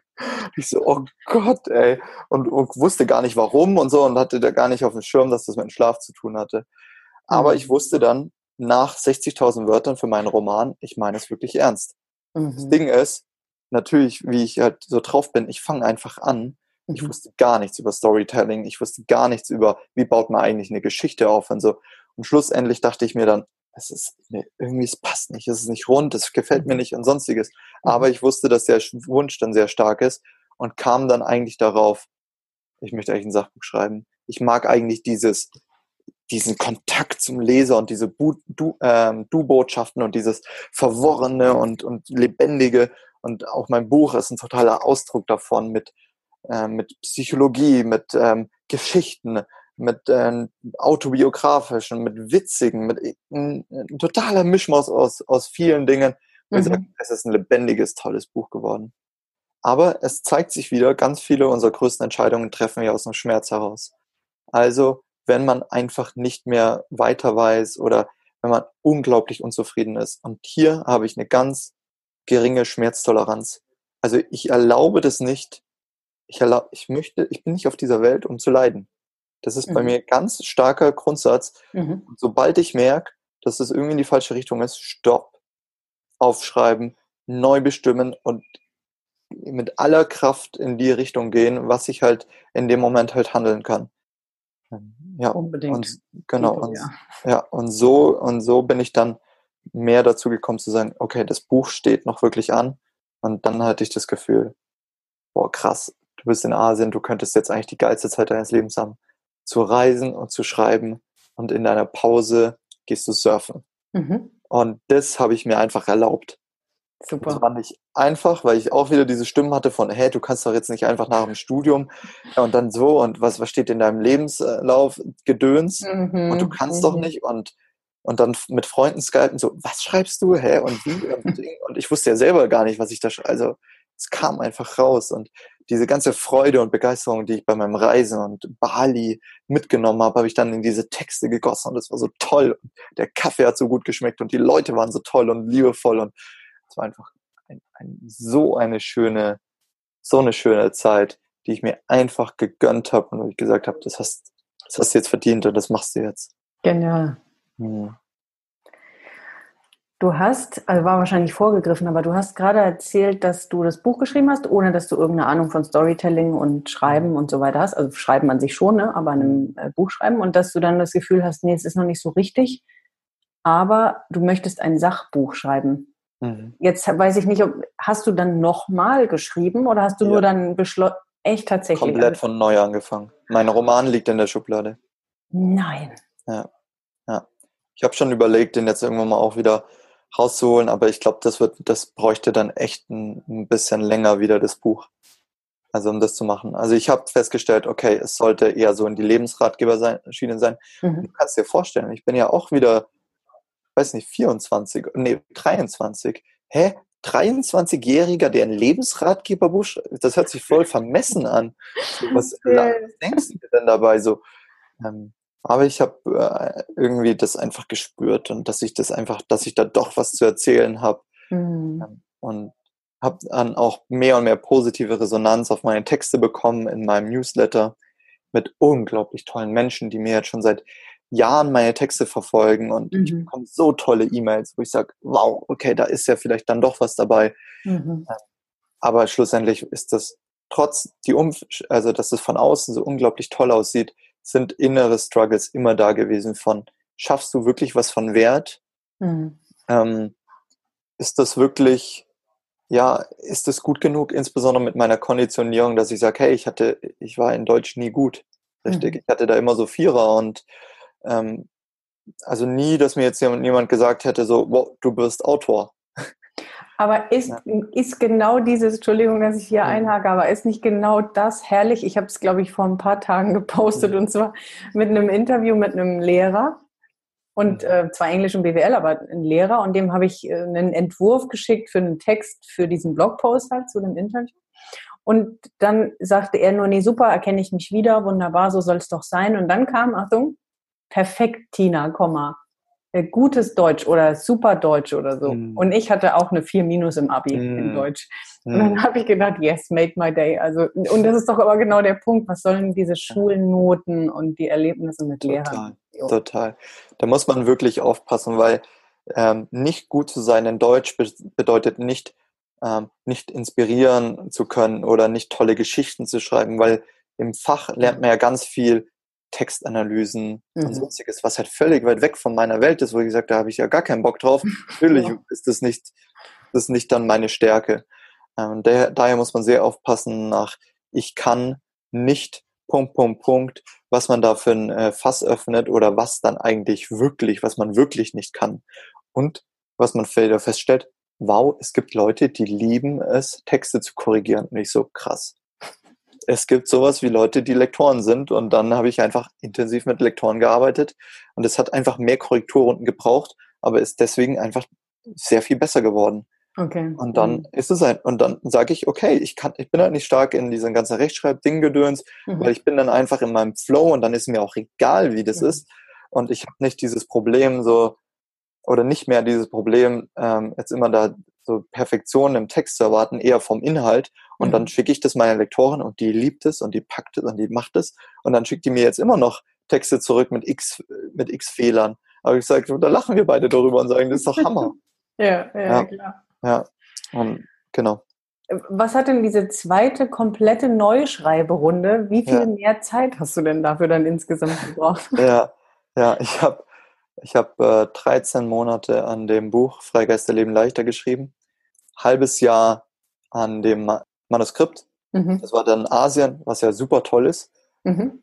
Und da muss man sich vorstellen, du bist, du bist so auf der Wolke 7 und wow und toll und yeah und cool und schreibst das alles und dann zeigst du es Leuten ne, zum ersten Mal und die sagen, oh Gott, ich verstehe da gar nichts und das ist abgehoben und krass und da merkte ich erst, mein Buch ist viel zu ähm, geistig und es mhm. fehlt an Erdung. Ähm, und dann kam meine Phase, wo ich sage, ja gut, äh, ich muss das jetzt irgendwie kontrollieren und ich will, und es braucht unglaublich viel Zeit Mhm. Und eigentlich will ich jetzt nicht ähm, halt dann wieder arbeiten daneben, also bin ich zu meinen Eltern zurückgezogen. Mhm. Krass, wieder zurück wow. in mein kleines Zimmer, Jalousien unter und dann wird sieben Monate an diesem Buch gegrindet und richtig poliert und wie ein Diamant geschliffen und mir gedacht, oh mein Gott, was habe ich da geschrieben? Das versteht doch, das versteht doch niemand und wie kriege ich das jetzt in normal, in, in, in verständlich, in irgendwas, damit Leute damit was anfangen können. Oder habe das dann teilweise Leuten gezeigt, wo ich sage, die sind spirituell oder offen. Mhm. Und die mhm. so, boah, ich verstehe das nicht. und dann ich so, oh Gott, ich habe ein Riesenproblem. Und dann ähm, kam eigentlich diese zweite Welt viel stärker wieder, in der ich ja auch eintauche mit diesem psychologischen, mit diesem sehr mhm. genau arbeiten, mit Argumente wirklich belegen, mit anderen Quellen und ähm, nicht nur schöngeistige Schreiben, sondern auch fundierte Schreiben. Mhm. Und das war dann schon spannend, weil diese Welten mussten dann zusammengeführt werden und ähm, dadurch entstand halt das Buch so, wie es halt ist. Und wo ich sage, das ist irgendwie ja einmalig, weil es nicht nur aus der einen Welt kommt, sondern immer aus diesem Paradoxen, was ich, was ich mir beibehalten habe. Wo ich sage, okay, ich bin spirituell und kann da tolle Dinge äh, von tollen Erfahrungen erzählen, aber ich liebe zum Beispiel auch ins Boxen zu gehen. Mhm. Oder ich trage viel schwarz. Oder ich trage, also das sind dann so die Sachen, ähm, was ich dann auch in dem Buch gezeigt habe, wo ich, ähm, wo es mir ganz wichtig war, die Dinge, ähm, meine Gedanken auch ähm, selber nochmal zu hinterfragen oder mit, mit teilweise mit Studien oder teilweise mit anderen Sachbüchern zu belegen, mit einem langen Quellenverzeichnis, was ich da hatte. Und deswegen kam dann so diese Perfektion und dieses korrekte Sein und das hat sich unglaublich lange hingezogen. Und ich habe teilweise hatte ich, bin ich jeden, jede Woche dann zu meinen Eltern gegangen, habe gesagt, das Buch ist jetzt fertig. Und dann wieder dran gearbeitet und das Buch ist jetzt fertig und wieder dran gearbeitet. Mhm. Ja, und so viel Hoffnung reingelegt, weil ich so viel Arbeit reingepackt habe und meine ganzen anderen Freunde haben sich schon ihre ersten Wohnungen gekauft und ihr Mercedes geleast und waren schon seit x Jahren mit ihren Freundinnen zusammen, mhm. wo man dann auch schnell in diesen Gedanken kommt von, oh mein Gott, mache ich das, ist es das hier alles wert und mache ich das Richtige? Hm. Also wieder Kräfte oder diese starken Stimmen von, machst du hier gerade wirklich das, das Richtige? Klar, so Zweifel, Ängste, mhm. Kritik. Für mich klingt es so ein bisschen wie der erste Guss, der rauskam, war tatsächlich das, was raus musste. Mhm. Und das zweite war dann, okay, ich möchte dem, der es liest, auch einen Mehrwert schaffen, oder? Also, ja. weil einerseits war das erste so wirklich pur, Fabian, pur Intuition. Ich habe hier was, ja. das muss auf jeden Fall hier mal raus. Ja. Und danach aber doch zu denken, hm, okay, es ist zwar raus, aber ich möchte jetzt dem, der es liest, noch einen Mehrwert. Und wenn der es nicht versteht, dann muss ich es jetzt nochmal in eine andere Sprache packen. So hört ja. sich das an. Mhm. Ja, ja, mir ist es schon sehr wichtig, das ist ein Buch für meine Leser. Das ist ein mhm. Buch, was wirklich Menschen weiterhelfen soll und ich das Gefühl habe, okay, das schafft inneren Frieden und inneren Frieden führt zu äußeren Frieden und das ist mir wichtig. Ich möchte gern einen Teil dazu beitragen, dass wir alle friedvoller miteinander leben. Mhm. Das war mir schon wichtig, dass das auch verstanden wird. Aber auch, weil ich halt dieses, auch glaube ich, aus einer Angst vor Abgrenzung. Mhm. Also nicht nur Wischi, nicht nur ähm, spirituell und mhm. was total schön ist, sondern auch ähm, eigentlich war mein Wunsch auch, dass es Leute verstehen, die halt damit gar nichts am Hut haben. Mhm. Also auch wieder dieses, okay, ich habe da noch einen Freundeskreis, der das auf jeden Fall lesen wird, wo ich sage, hey, das wäre toll, wenn, wenn ich danach noch akzeptiert wäre. So, mhm. das ist auch auf jeden Fall ein Teil. Es ist nie immer schwarz-weiß. Und wenn du mich an einem anderen Tag fragen, gefragt hättest, mhm. wäre es eine andere Motivation wieder gewesen. Mhm. Aber ich denke, das ist so ein Potpourri aus unterschiedlichen äh, Motivationen und davon dieses äh, Angst, aber auch der Wunsch zu dienen, der Wunsch verstanden zu werden mhm. äh, und das einer größeren Menge, einer größeren Menschenmenge halt äh, zugänglich zu machen. Ja. Und dann wurde daraus ein Bestseller, richtig? Ja, dann habe ich äh, mein Buch, also das, ich hab, konnte neben meiner Asienreise mein Newsletter weiter ausbauen, meine Post für Freigeister mhm. und habe dort dann oft auch meine Geschichten geteilt ah, und mhm. durfte da halt dann Feedback bekommen. Also total cool, weil das ja. Buch so im, im, im, Spiel mit meinen Lesern auch entstanden ist. Mhm. Das macht es mhm. auch nochmal ganz besonders und gab mir auch mehr Vertrauen, dass es auch dann gut ist. Äh, was aber schlussendlich trotzdem, also ich habe ich hab teilweise Nächte nicht geschlafen, weil ich mir gedacht habe, ich war so unzufrieden und hm. an manchen Stellen so, ich, das gibt's nicht und ich komme da nicht auf den grünen Zweig. Hm. Und ja, aber die haben dann dadurch, dass Bestseller hört sich ja dann auch immer sehr krass an. Mhm. Aber eigentlich, wenn du das schaffst, auf, ähm, dass viele Leute auf einem Schlag kaufen, mhm. dann ist natürlich, dann, dann packt natürlich der Algorithmus von von Amazon, wird dann total fündig und dann ist es halt oben. Und mhm. die, meine Leser haben einfach schon auf das Buch gewartet mhm. und haben das dann einfach ähm, in die oberen Ränge katapultiert. Super. Genau. Du hast vorhin ganz kurz gesagt, dass du einen eigenen Verlag gegründet hast. Wie kommt man ja. denn dazu, direkt zu sagen, mhm. oder nicht direkt, ne, aber den mhm. eigenen Verlag zu gründen, anstatt sich einen zu suchen? Mhm. Gute Frage. Das lag eigentlich auch daran, dass wegen den Horror, ähm, die man so hört über Verlagssuchen. Von mhm. wegen, du schickst mhm. ein Manuskript ab, dann lassen die sich erstmal ein halbes Jahr Zeit. Mhm. Ich weiß gar nicht, ob das gelesen wird. Und dann landet es vielleicht im Papierkorb. Hey, cool. Nach, nach 13 Monate kaum Geld verdienen und, und dieses, ähm, ja, also diese Verzögerung zu haben, dann nochmal sechs Monate auf irgendeine Antwort zu warten von irgendeinem Verlag, der dir dann drei Prozent Marge gibt und hey, vielleicht packen wir es mal auf unsere Seite oder sonstiges, aber so richtig viel mehr ähm, Werbung machen die ja dann nicht für dich. Die, das ist ja wie, die investieren ja in Bücher. Das ist ja, ja nicht aus, aus reiner Liebe, dass die dir dann dein Buch da machen. Mhm. Ähm, aber schlussendlich war, wurde mir das so richtig bewusst, als ich einen Vortrag auf der Frankfurter Buchmesse hielt, mhm. ähm, über so, wie schreibt man sein ähm, ähm, Buch in, in Verbindung mit Lesern und seiner, mit seinem Newsletter so in die Richtung. Ah, okay. dachte mir, cool, jetzt stehe ich auf einer Bühne mhm. in der Frankfurter Buchmesse. Also wenn jetzt kein Verlag auf mich zukommt und sagt, du, das ist doch der Hammer, du hast was, du hast x tausend Leute in deinem Newsletter, du hast in Verbindung mit deinen Lesern ein Buch geschrieben und du hast so eine Story. Ja, natürlich wollen wir dich dran haben. Dann dachte ich mir, okay, wenn jetzt da nichts kommt, mhm. dann ist das gegessen. Und mhm. schlussendlich bin ich dann noch zu den Verlagen hingegangen und habe versucht, darüber zu reden. Du bekommst einen Zettel, ähm, wo dann drauf steht, hier kannst dich bewerben, info at und da dachte ich mir schon, okay, ihr respektiert es gar nicht, was ich hier davor gemacht habe und da bin ich, da werde ich dann auch so trotzig. Mhm. Also da habe ich dann auch so eine richtig schöne Anti-Einstellung und dachte mir so, okay, und da ist ja jetzt so gerade so die Self-Publisher-Boom mhm. und dachte mir, gut, dann mache ich Self-Publishing. Mhm.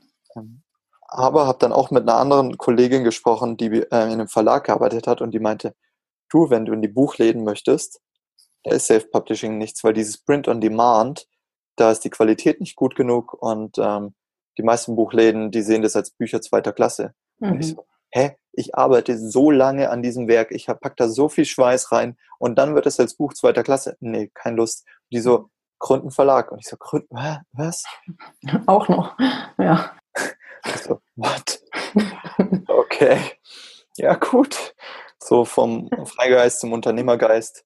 Ähm, aber da ist auch wieder, ich mag einfach dieses Paradoxe, mhm. ähm, wenn man nicht nur in einer Rolle steckt, sondern sagt, okay, ich erweitere einfach irgendwie dieses Feld. und habe angefangen, ja, dann einen eigenen Verlag zu gründen mit allem, was dazugehört, ISBN-Nummer und sonstiges.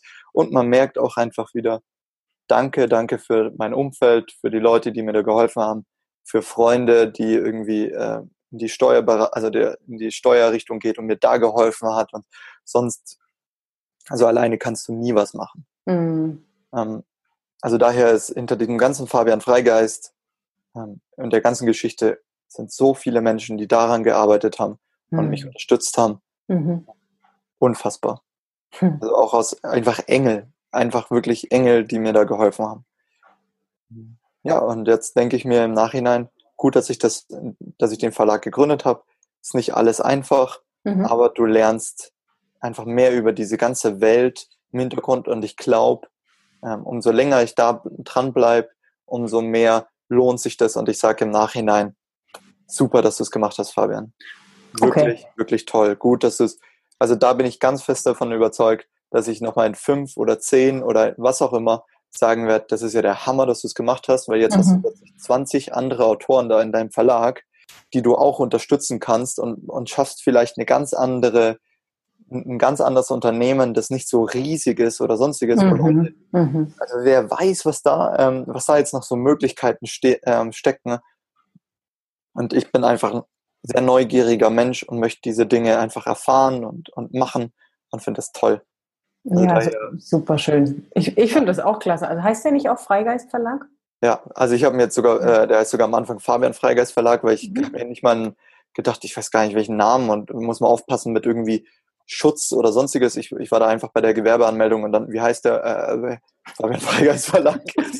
ja. Da, wirklich, bei mir läuft es teilweise so, also dass ich sage, ey, einfach Hauptsache mit dem Kopf durch die Wand. Ja, ja, ja. Und, äh, und gerade das finde ich so schön. Ähm, wir hatten es vor kurzem davon. Also gerade wenn man jetzt überlegt, man hat die Möglichkeit, und das heißt ja nicht, dass es so kommen muss, aber man hat die Möglichkeit, andere Autoren, die auch in diesem gleichen Mindset, in dem gleichen, was wollen wir in die Welt rausbringen, den Verlag dann für sich finden. Und es ist dann ein kleiner Verlag, aber man weiß, bei Freigeist Verlag kannst du jedes Buch in die Hand nehmen. Du wirst genau. immer richtig bedient sein, weil das genau ja. dein, so dein Ding trifft. Ich finde das super ja. schön. Also die genau, allein, genau, das ist der Gedanke.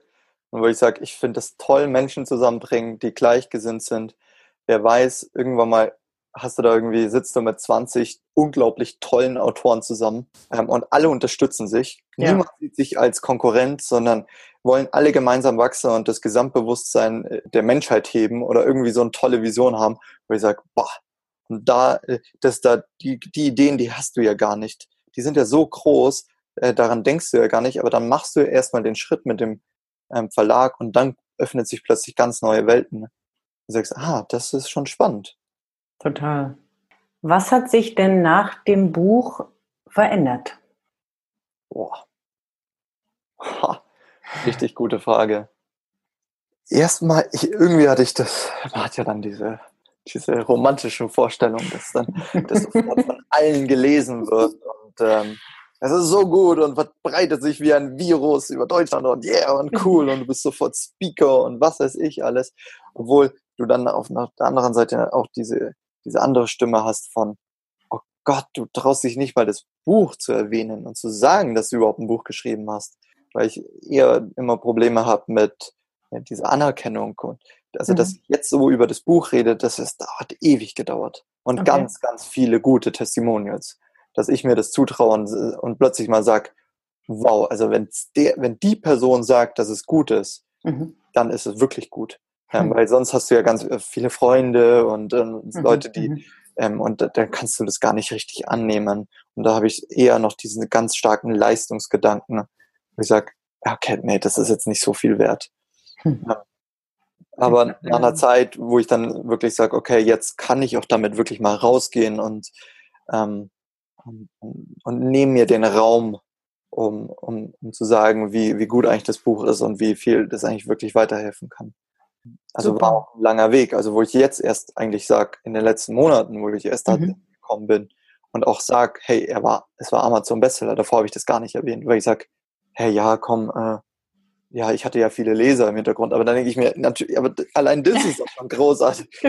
So ist es, genau. Ja, Die also, kamen ja nicht einfach geflogen. Genau, und, und, und dass manche, dass manche meine Texte seit Jahren folgen Mhm. Und in dem jungen Alter, wo ich sage, da ist so viel Potenzial jetzt auch. Aber ganz ehrlich, da hat mir meine, meine äh, unglaublich tolle Freundin hat mir da ganz viel geholfen, die dann immer wieder sagt, du hast es dir verdient. Du hast es dir verdient. Du hast. Und ich so, okay, okay, okay, okay. Okay, also, langsam glaube ich so. Ja, okay, ja, ja. Also da echt ein Riesending, wenn du eine, wenn du eine, einen tollen Partner hast, der so unterstützt. Das ist eine ganz, ganz große Sache. Unbedingt. Ja, und gibt dir als Mann auch unglaublich viel Entspanntheit und Vertrauen mhm. und Selbstbewusstsein, so dass du sagst, okay, jetzt ist so ein bisschen dieses Freund, dieses Ich bin auf der Suche Thema abgehakt und erfüllst zu, okay, jetzt bin ich voll im Dienen-Modus und helfe anderen Menschen und habe voll Bock zu wirken. Mhm, total gut. Ja.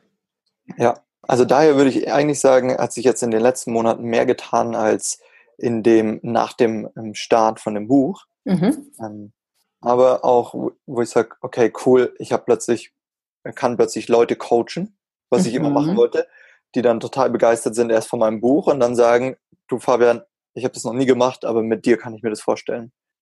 Weil ich halt auch so offen bin und so verletzbar eigentlich auch in meinem Ding und so eine nahbare Marke, Anführungszeichen, mhm. kreiere, ähm, dass die Leute sagen, geil. Ähm, und, und da waren dann auch so Sachen dabei, wo ich sage, hey, mit Geschäftsführern, die zehn Jahre älter als ich sind oder mit Leuten, wo ich sage, die sind so smart und so gut, die sich an mich wenden. Und das war total schön. Und dann eigentlich auch so mehr diesen Sprung nach München in meine Lieblingsstadt, mhm. wo ich mhm. mich wirklich auch mal wohlfühle und dann in, ja, einfach nochmal in einen Kreis von Menschen. Ich sage, geil, da ist dieses Freigeistige und Unternehmertum noch sehr drin. Aber dennoch ist es bei mir so, immer, weit, immer hereinspüren, wo ist mein Weg, wo fließt die Energie. Mhm. Ist, ich stelle mir das vor wie in einem Fluss, der ein bisschen abwärts geht, ähm, aber noch nicht, also wenn der noch nicht weiß, wo es lang geht, dann hat er auch wie, streckt wie so eine Hand aus, wie fünf mhm. Finger, wenn man das beobachtet. Und dann verschwinden vier der Wege und der ganze Fluss, der ganze Strom orientiert sich dann an einen Weg. Mhm. Da, wo die meiste Energie ist, denke ich, möchte ich halt auch hin.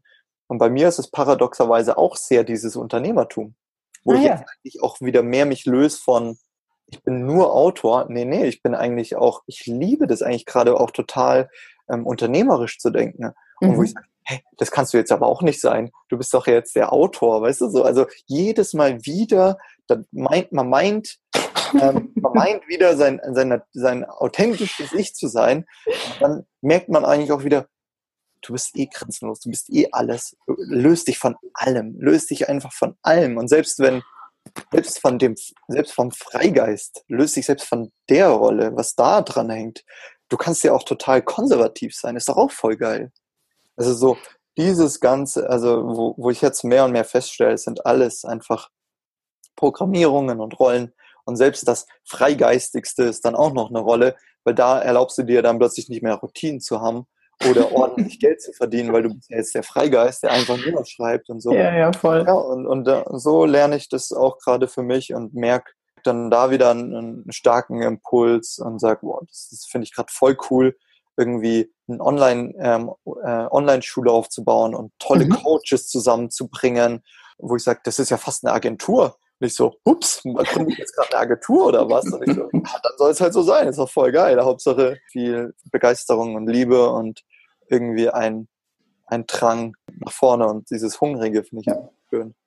Total gut, mhm. total gut. Du hast, äh, ja, sind so viele schöne Sätze, Worte und Ansätze, da braucht man gar nicht mehr viel zu sagen. Ich hätte nämlich jetzt noch mal kurz einen Sprung von vor kurzem äh, zurückgemacht, um dann zu sagen, was mhm. jetzt in Zukunft kommt, wobei du das schon fast so ein bisschen jetzt beantwortet hast. Du warst in einem Vipassana, richtig? Hm, ja, ganz wichtiges Thema. Genau, und davon habe ich deinen einen Facebook-Post gelesen. Mhm. Und da dachte ich, da muss ich dich auch nochmal nachfragen. Also ich könnte mir zwar jetzt vorstellen, wieso du beschlossen hast, auch das mal zu machen und auszuprobieren, aber erzähl doch einfach mal, wie es A mhm. dazu kam und was du da für mhm. ein äh, Erlebnis hattest. Mhm. Also Vipassana hatte ich schon länger auf dem Schirm, weil ich so viel Respekt davor habe. Weil ich wusste, dass da irgendwas auf mich wartet, was, was, was mir irgendwie auch Angst bereitet. Mhm. Und dann kam eigentlich der, der Moment, da saß ich mit meiner Freundin im Auto, sie fuhr und äh, die Mona, das ist die Mona von den Langhaar-Mädchen, also Mhm. Ganz wache, ganz wache Frau, ähm, die eine ganz starke Marke gerade gründet und viel Erfolg hat und ich, ich ähm, auf jeden Fall Wert auf ihre Meinung lege. Und die schaute so ganz schön auf die Straße und sagte, ach du Fabian, ich glaube nicht, dass du wie Passana durchziehen würdest. Ich glaube, du denkst, du wärst dazu schlau dafür oder du wüsstest es besser. Und das hat die so trocken gesagt und überhaupt nicht böse, dass mhm. ich gesagt habe, what? Ich, hallo, ich habe mit 24 mein eigenes Buch geschrieben. Ich war Kapitän meiner Fußballmannschaft. Ich werde es ja locker schaffen. So, und das war halt dann genau das, was ich gebraucht habe. Er hat einfach so ein Schwarze getroffen mit, okay, du wirst es nicht schaffen, weil du glaubst, du wirst es einfach besser. Mhm. Und ja, das war genau der Satz, den ich gebraucht habe, um mein Ego eigentlich auch wieder zu überlisten, weil sie hatte da einfach recht. Ich war unfassbar, war dann einfach so schon in dem Analytischen und hatte dann irgendwie so sehr und durch diese Bestätigung, die du auch in dem, die du über deine Leser bekommst und sonstiges, mhm. mhm. muss man wirklich aufpassen, dass man dann nicht mal denkt, okay, man hat es jetzt verstanden. Mhm. Ähm, und ich habe so viele Struggle, bin ich durchgegangen, dass ich irgendwann auch gedacht habe, jetzt reicht's jetzt will ich einfach bequemer sein. Und mhm. ähm, aber ich wusste, irgendwas ist an diesem Vipassana, was wertvoll ist und wo ich Angst habe. Und da, wo ich Angst habe, da will ich hin. Es war immer schon so ein, ich finde es einfach toll, meinen Ängsten eins auszuwischen. Mhm. Ich finde es klasse, genau das Gegenteil von dem zu machen, ähm, von dem ich mich fürchte. Ja, und die sagte es so trocken und dann habe ich mich zwei Wochen später angemeldet. Und wusste halt gar nicht, auf was ich mich da einlasse.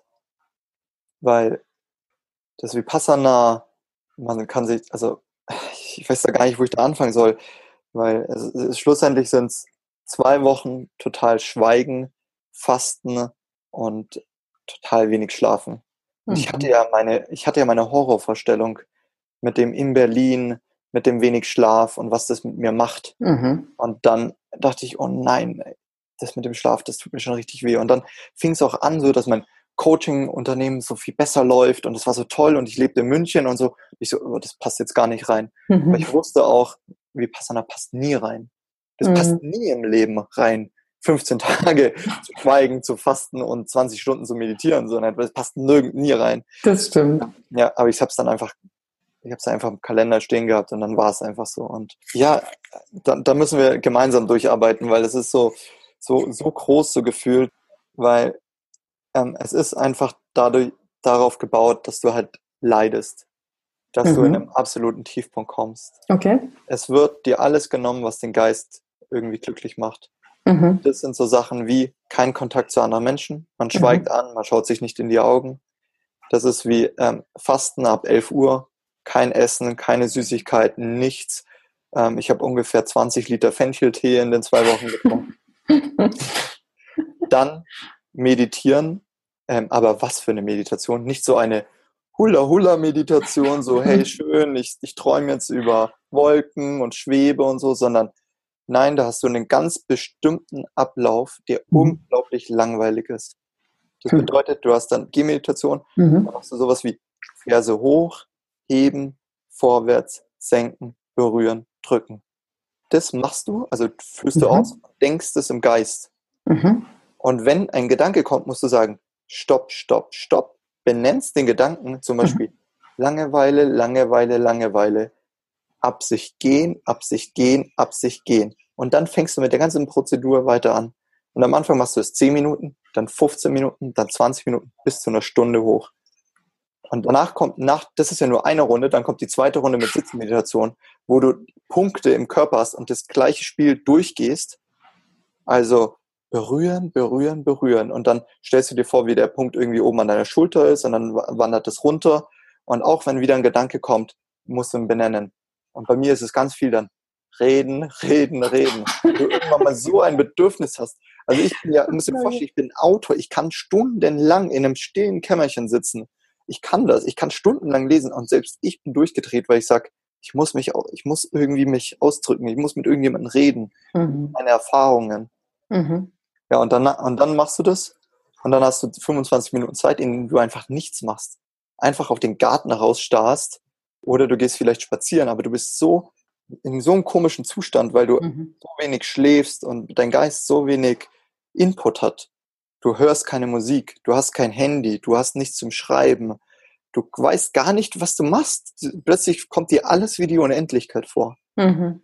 Ähm, und, das, und äh, also ich habe zehn Tage gebraucht, um mich überhaupt, glaube ich, da richtig drauf einzulassen, weil äh, dann die eine Leiterin, die das halt so bei mir gemacht hat, die war so auf so unentspannt und war so getrieben, dass ich gedacht habe, oh mein Gott, das fühlt sich schon komisch an. Und die hat mir diese Übung erklärt und hat gesagt, das macht sie seit 17 Jahren.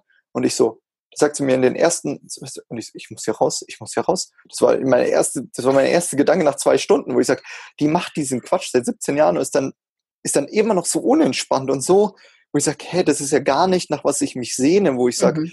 wo ist da, wo ist da Meisterschaft? Mhm.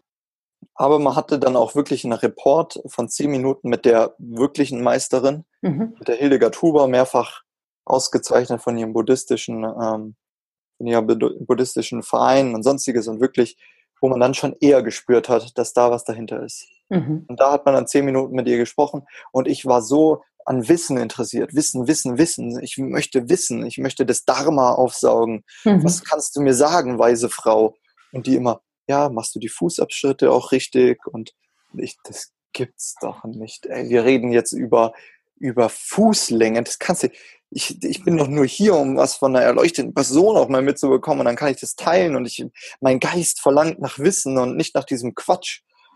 Ja, aber wurde ich halt total enttäuscht und habe dann ganz viel herumexperimentiert mit der Übung, habe teilweise so hart gearbeitet, dass ich äh, ge, geatmet, dass ich hyperventiliert und, und, und, so richtig so, so, oh Gott, ich, jetzt bin ich in dem High und das muss der Moment sein. Und so richtig witzig, ey. Und dann gedacht, wow, so viel Energie, jetzt habe ich's raus, jetzt habe ich's raus. Und habe immer gehofft, dass ich den Code knacke mhm. und dass dann die Hildegard zu mir sagt, okay, Fabian, du hast es geschafft, geh nach Hause. Du darfst früher gehen. Ich habe gedacht, ich wirklich bis zum was zum vorletzten Tag. Ich habe gehofft, dass nee, bis zum zehnten Tag habe ich gehofft, dass es so ist. Und dann habe ich die bittere Realität geschluckt und habe gedacht, ich bin in einem elf Quadratzimmer, habe meine, hab meine Vorhänge aus. Ich könnte jetzt in München bei meiner Freundin sein. Ähm, wir hatten uns davor eine Dachterrassenwohnung angeschaut, die ungefähr unglaublich schön ist. Und dieser Kontrast von, ich bin jetzt plötzlich in einer ganz anderen Welt und in diesem riesen Pain, das mhm. war schon, das war schon zuckersüß. Also wo ich gesagt habe, okay, jetzt weiß ich, wie sich Depressive fühlen, wo einfach gar nichts, wo sie das Gefühl haben, es hört nie auf, es wird mhm. nie aufhören. Und der nächste Tag ist genauso trostlos wie der, nächste, äh, wie der heutige. Aber riesen Learnings über den Geist. Hm. Ähm, eine total schöne Distanz habe ich jetzt dazu. Zu dem ganzen Denker, zu dem ganzen, was immer, was eigentlich passiert. Ähm, und dieses ganze, ähm, was, was Osho und so ähm, mhm. predigen, dieser, du bist der Nicht-Tour, Du bist der Beobachter der Götter selbst. Du mhm. bist der Beobachter des Universums. Was für mich jetzt ähm, auf einem ganz praktischen Ding, ganz nüchterner Art und Weise Sinn macht. Hm. Und das ist schon faszinierend. Und wo ich, genau wie du es auch gerade heute in Facebook gepostet hast, wo ich geschrieben habe, mhm. ähm, oh, selbst alle Fragen, selbst, selbst du kannst alle Fragen fallen lassen. Und wirklich alle Fragen. Und das war für mich eine riesige Erleichterung, weil ich so einen analytischen Verstand besitze, mhm. der unglaublich viel verstehen möchte, der unglaublich wissbegierig ist und ich dann einfach jetzt befreit bin von dieser, von dieser Sucht nach Wissen und nach diesem, ich muss, ich, ich, ich habe so viele Fragen und die, ich kann sie mhm. alle fallen lassen. Und ich bin, ich bin immer der Beobachter von allem, was passiert. Wo ich jetzt sage, okay, da hat sich was Grundlegendes bei mir getan mhm. durch die Erfahrung her. Und, ähm, was ich jetzt in der kurzen Zeit, glaube ich, noch gar nicht ermessen kann, weil es paradoxerweise sich so normal anfühlt, als wäre es, als hätte sich nie was geändert.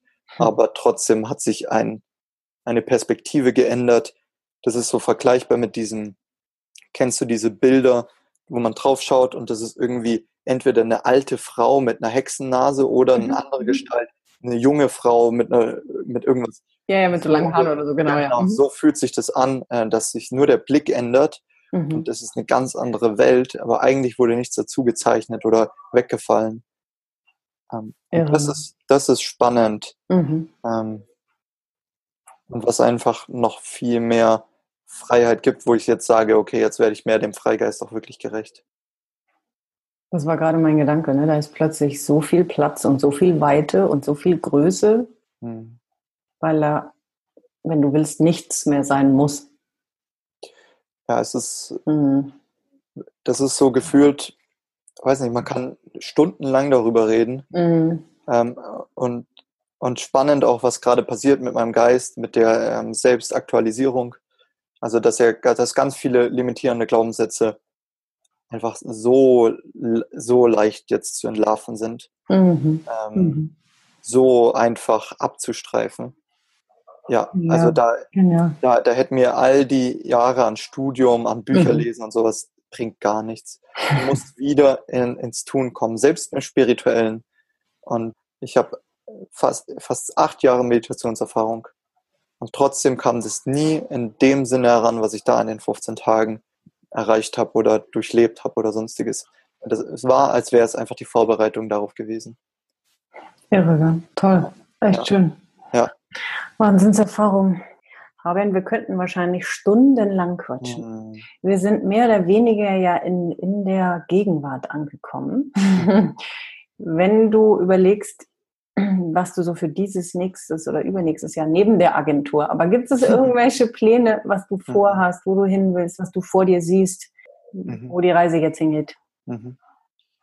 Also ich äh, möchte auf jeden Fall die School of Freedom gründen, da bin ich gerade mhm. dabei. Mhm. Das wird eine äh, Online-Schule über in, in die Richtung Persönlichkeitsentfaltung. Ähm, wie streift man seine Selbstzweifel ab und limitierende Glaubenssätze? Da genau. wünsche ich mir eine, eine ganz bestärkende, tolle Gemeinschaft aus Freigeistern. Mhm. Ich möchte, ich liebe es, Menschen zusammenzubringen, um mit denen tolle Sachen zu machen. Also ich wünsche mir dann irgendwie hin und wieder äh, mit einer Gruppe von Menschen nach Spanien zu gehen oder dann nach äh, nach Stockholm und wandern und Kajak fahren. Also irgendwie so total viele Adventure und Spaßsachen. Da habe ich richtig Lust darauf.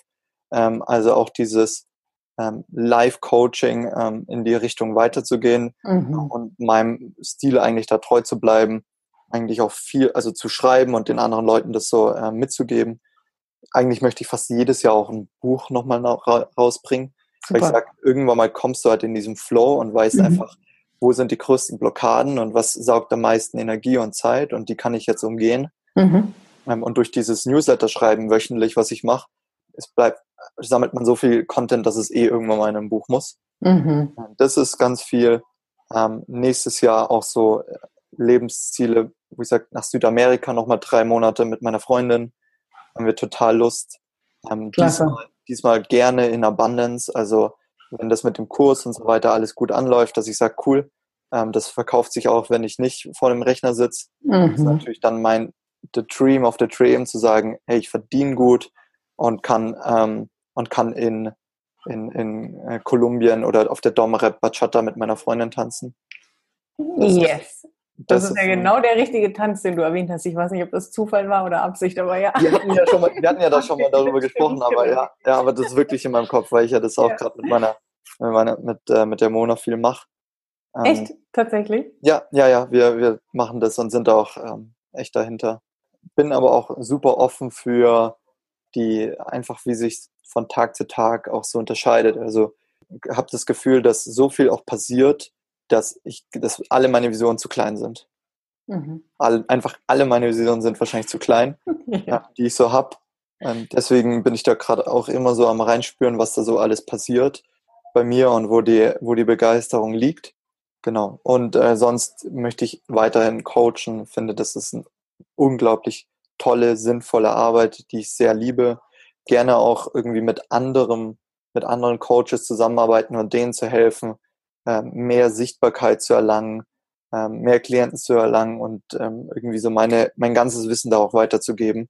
Es ist ein, es ist ein breit, breit aufgestellt, aber gerade einfach mit großen Euphorie und Freude irgendwie dabei und dem Gefühl von, du musst einfach nur dranbleiben und du kannst alles, alles einfach erreichen. Absolut. Was für ein wunderschönes Schlusswort. Genau das ist es. Also ich finde auch, dadurch, dass du, wie du beschreibst, dass dieses Coaching so erfüllend ist und man mhm. sich durch dieses A, Freigeist-Denken, aber auch eben entsprechende Handeln so eine Freiheit erarbeitet hat oder erarbeiten konnte, dann ist es doch umso schöner, genau diesem, ja, es gibt, kennst du Rich Litwin? Mhm. um, ähm, unter anderem auch Coach und Autor von dem Buch The Prosperous Coach und der sagt, um, ähm, make it a game. Ja, also Steve ich Chandler. ich habe das gerade offen. Ich habe das hier als PDF offen, habe es noch nicht reingelesen, aber. Ah, tatsächlich. Kann ich dir nochmal zu einem anderen Zeitpunkt äh, was ja. darüber zu erzählen. Und der sagt unter anderem Make it the game.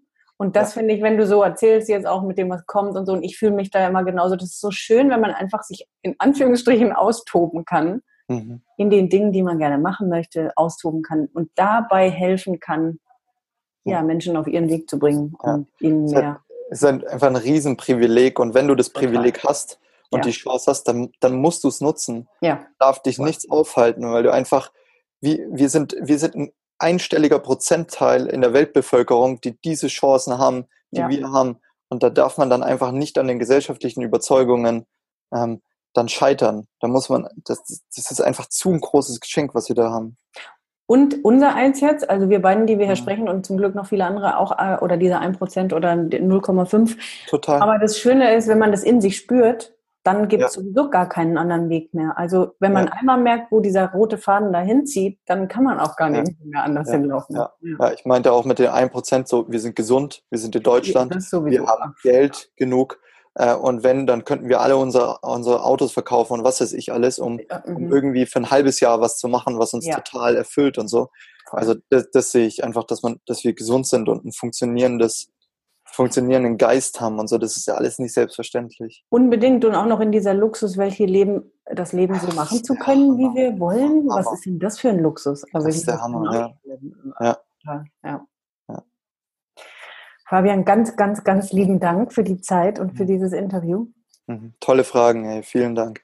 Und äh, alles, alles erdenklich Gute für den zukünftigen Weg noch weiterhin. Super. Vielen Dank, ja. Vielleicht gehen wir einen Schritt zusammen. Könnte möglicherweise sein. Ja.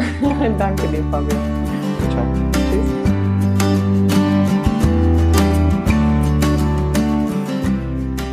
So, da sind wir wieder. Wie schön, dass du bis hierhin gehört hast. Dann hat es dich wahrscheinlich auch nicht losgelassen zu wissen, was da alles noch gefolgt ist bei Fabian und wie die ganze Geschichte bis heute jetzt aussieht und wo die Reise noch hingeht für ihn. Wenn du jetzt merkst, oh ja, mir geht es genauso, ich habe was in mir schon immer, was immer wieder hochkommt und ich verwerfe es zwar, was lässt mich nicht in Ruhe und ich merke, daneben auch, dass ich gerade ganz fehl am Platz mich fühle, beziehungsweise einfach merke, ich werde immer unzufriedener an dem Plätzchen, wo ich mich gerade irgendwie katapultiert habe über die letzten Jahre. Und nee, so will ich nicht mehr weitermachen. Da muss noch eine Veränderung her. Und gleichzeitig hast du was in dir, da bin ich mir sehr, sehr, sehr sicher, was da raus will und was du immer schön zugedeckelt hast oder ignoriert hast oder klein geredet hast. Dann vereinbar dir ein kostenloses Orientierungsgespräch bei mir, dann lernen wir uns kennen und du erzählst mir von dem, weil nichts lieber als das würde ich dir helfen, genau das auf die Spur zu bringen und vor allem das Leben zu leben, was dir viel mehr Erfüllung und Lebensfreude bringt, als es das bisher tut. Und dann schauen wir, warum willst du das tun? Wohin willst du genau? Und wie kannst du das erreichen? Ich würde mich riesig freuen, von dir zu hören. Und ansonsten hören wir uns wahrscheinlich nächste Woche wieder bei der nächsten Folge von Blickwinkel deinem Podcast für verschiedene Lebenswege, Ansichten und Perspektiven. Mach's gut